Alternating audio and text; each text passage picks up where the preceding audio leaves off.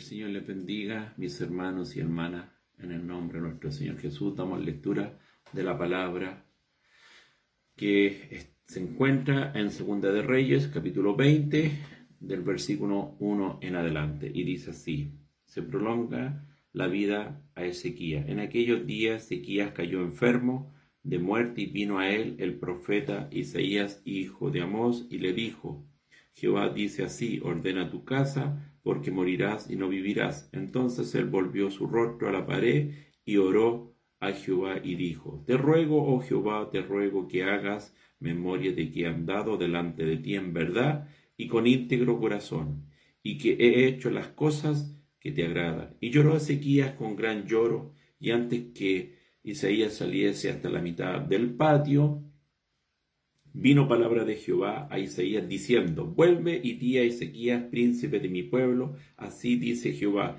el Dios de David, tu padre, yo he oído tu oración y he visto tus lágrimas, he aquí que te sano al tercer día, subirás a la casa de Jehová y añadiré a tus días quince años y te libraré a ti y a esta ciudad de mano del rey de Asiria y ampararé esta ciudad por amor a mí mismo y por amor a David mi siervo. Y dijo Isaías, tomad masa de higo, y tomándola la pusieron sobre la llaga y sanó. Señor, gracias por su palabra, bendígala, denos gracia y sabiduría. En el nombre de Jesús, amén y amén. Que el Señor nos bendiga en esta tarde ya, mis hermanos. Y la palabra nos hace una pregunta. ¿La sanidad mediante la medicina o de los milagros? Aquí está hablando de este rey Ezequías, un hombre que se consagró a Dios, un hombre que dejó todas las cosas de lado, todos los baales, todos los dioses, tanto los que hacían debajo los árboles o en las alturas, porque ellos pensaban que mientras más alto, más cerca de Dios estaban. Por lo tanto, aquellas imágenes que levantaban en las montañas había sido todo sacado y este rey se propuso servirle a Dios.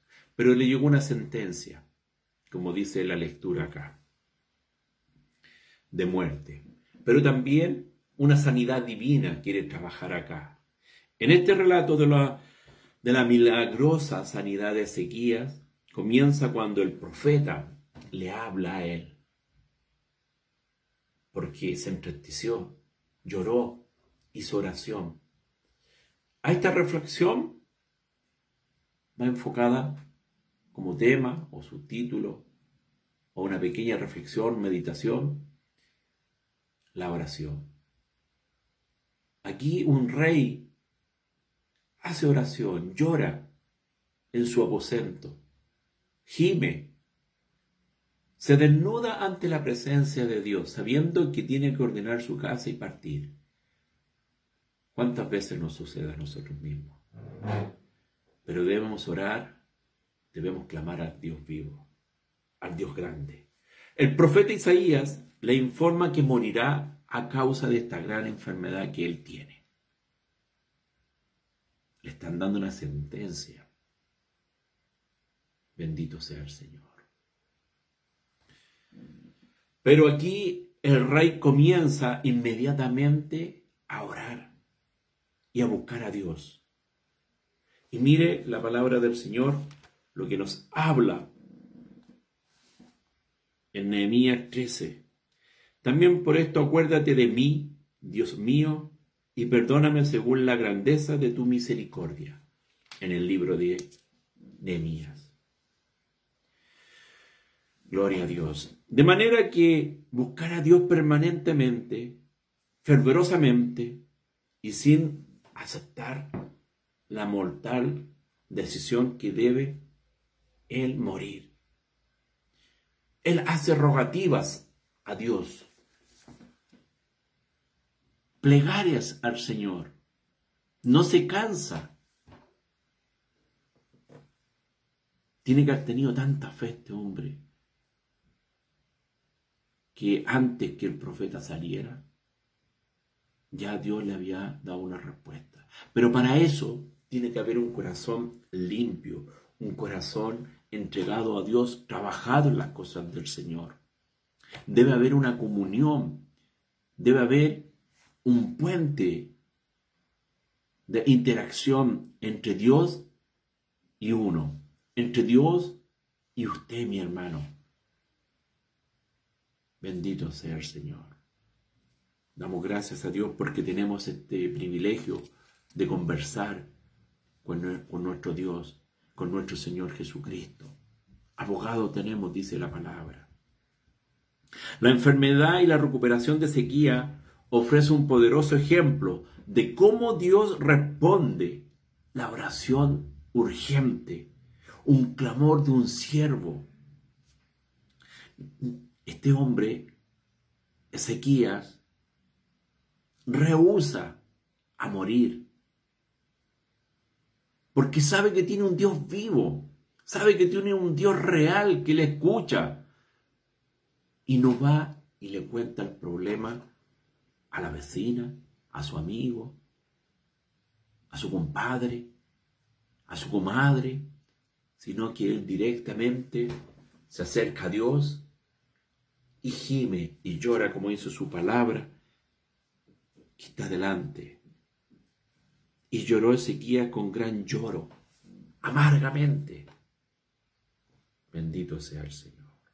El hecho de que Dios le concedió, como hizo su palabra, 15 años más de vida, muestra y da a entender que Dios nos escucha, mis hermanos.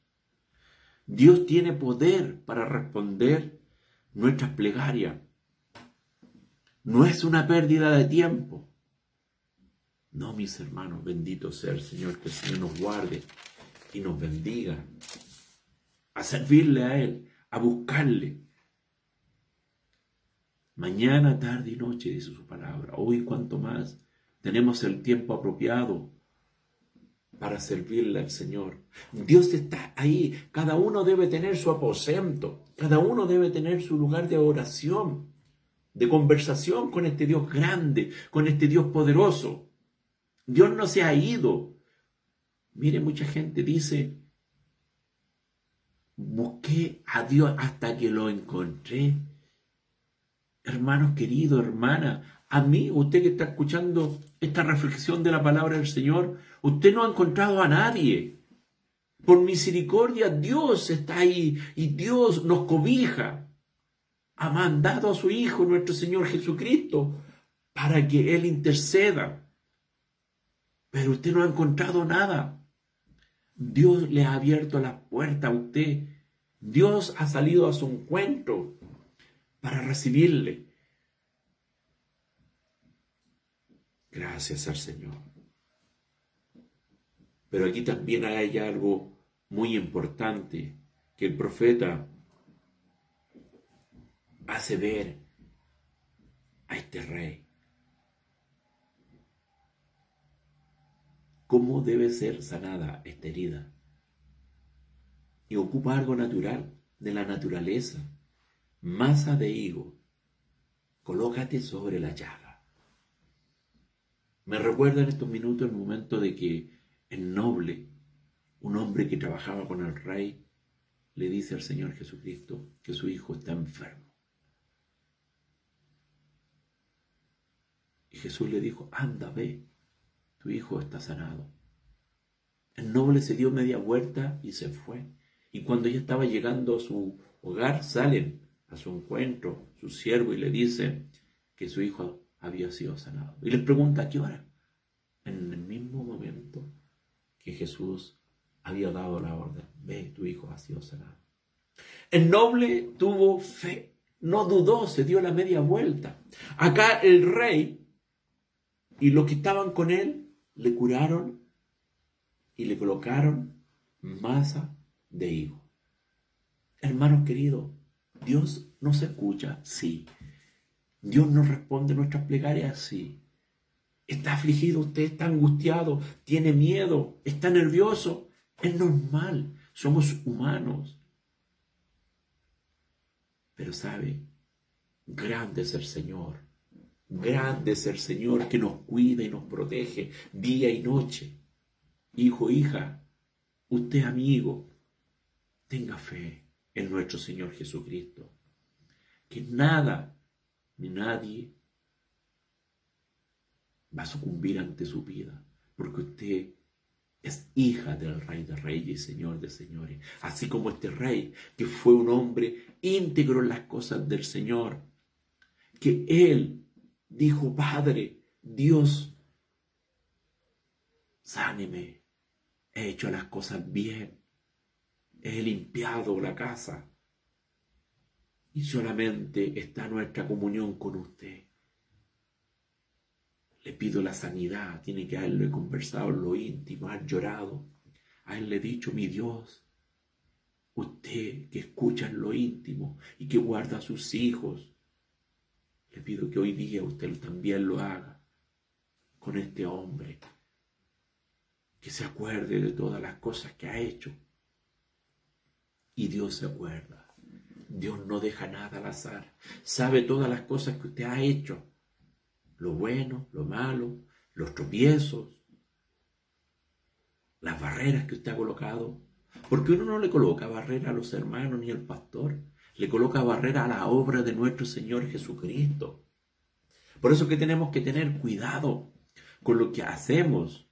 Debemos esperar en Dios el tiempo. Maravilloso es el Señor. Y me pregunta, hoy día hay una receta médica y que se le atribuye un poder sanador a la masa Mi pregunta es eso. ¿Se le atribuye un poder sanador a la masa de higo? No, mis hermanos. Aquí estuvo la misericordia de Dios por medio de esta masa. La masa de higo no tiene poder, pero sí Dios tiene poder y actuó por esta masa. Dios tiene poder por las manos de los hijos, por ese medicamento que tiene que tomar usted. Hágalo con fe. Señor, me tomo esto en su nombre y usted me dará la sanidad, me quitará este dolor. Pero debemos hacerlo con fe a nuestro Señor Jesucristo. Alabado sea nuestro Dios, alabado por misericordia. Busquémosle a Dios, así como este rey buscó a Dios y oró y clamó y pidió misericordia y Dios hizo misericordia. Que Dios nos bendiga y nos guarde. Concluyo diciendo, mis hermanos, la perseverancia en la oración y la simple obediencia trajo la restauración de Ezequiel. Hermanos, seamos obedientes a las cosas de Dios. Maravilloso es el Señor en nuestras vidas y en nuestros corazones. Mire lo que dice la, la palabra en Salmos 39, 12. Oye mi oración, oh Jehová, y escucha mi clamor. No calles ante mis lágrimas. El salmista pedía que Dios escuchara su oración. ¿Y cuántas veces le escuchó la oración a él? Mi hermano, si usted tiene fe, Dios va a escuchar su oración. Si usted hace las cosas con obediencia y con temor, y respeto a Dios, Dios le va a responder. Pero tiene que tener fe. Debe ser una oración, debe conversar con nuestro Padre Celestial, debe buscar a nuestro Señor Jesucristo como Señor y Salvador personal, debe reconocerle, porque Él es el camino, Él es la verdad y la vida. Jesús escucha la oración de su hija y de su hijo cuando está afligido, cuando está alegre, él está ahí. Y no estamos solos. Tenga fe. Caminemos con Cristo Jesús, hoy y siempre. Que Dios le bendiga en esta tarde, esta reflexión, para usted y para mi vida. En el nombre de nuestro Señor Jesucristo, oro por la palabra, por reverencia a nuestro Señor. Gracias Señor Jesús por esta palabra. Gracias, Señor, porque así como usted oró en este rey, que fue sanado, así usted obra también en nuestras vidas y nos sana, limpia nuestro corazón, nuestra mente, nuestro espíritu, nuestro ser, nos lava con su sangre. Gracias Señor Jesús por esta palabra maravillosa. Todo lo pido en su santo y glorioso nombre de nuestro Señor Jesucristo. Amén y amén. La gloria es para Dios porque Él es el Rey de Reyes y Señor de Señores. Gloria a Dios, gloria a Dios, gloria a Dios para siempre. Dios le bendiga, mis hermanos, en esta tarde. Amén.